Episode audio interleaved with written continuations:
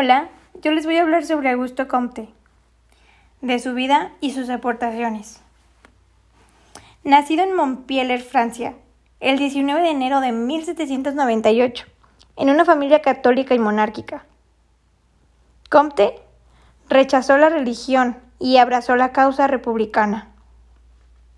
En 1817 se convirtió en secretario de Henry de Saint-Simon, quien influyó poderosamente en sus ideas. En 1824 dejó de trabajar con él e inició un curso de filosofía positiva, con el apoyo del financiero Joan Stuart Mill, entre otros. Es comúnmente considerado el iniciador del positivismo y de la sociología científica. El centro de gravedad de su doctrina es la ley de los tres estados, formulada ya en las obras de juventud en ella se contiene su crítica a la religión y a la metafísica, y la declaración de su positivismo. Este pensador ha sido señalado como el primer filósofo científico en la historia, y su reputación estuvo en lo más alto durante el siglo XIX.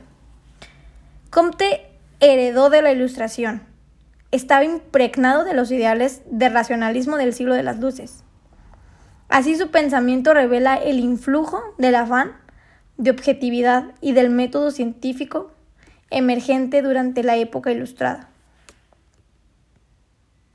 Era el siglo de las luces, era el siglo de la razón. Respondiendo a esta necesidad, empezó la sociología a configurarse como ciencia.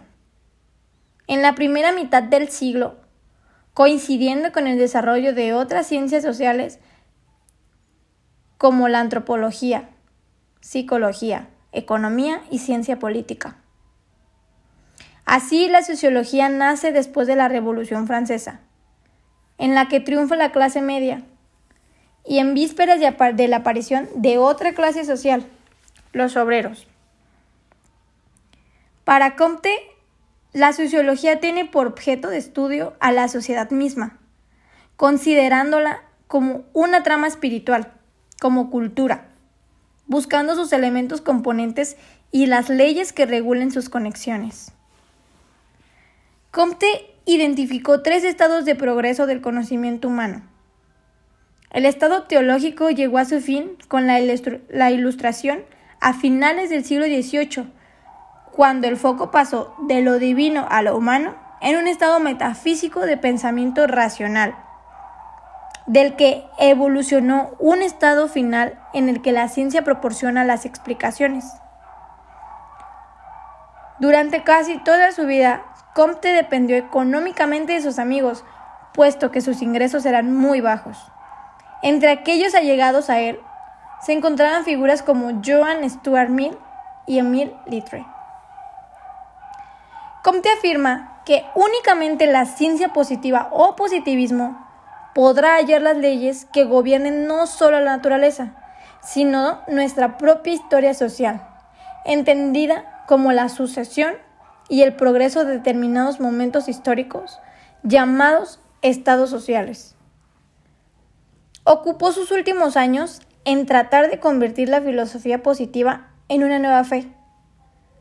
Usó como modelo de su nueva iglesia al catolicismo al que ya había renunciado temprano. Sin embargo, en la propuesta religiosa planteada por Comte, los santos eran científicos, filósofos políticos y otras personalidades importantes de la historia, y el ser supremo que era alabado era la humanidad en sí misma. Finalmente, fallece en París, Francia, el 5 de septiembre de 1857. La influencia del trabajo de Augusto Comte fue particularmente intensa en América Latina, especialmente en México y en Brasil. Muchas gracias. Hasta aquí es todo.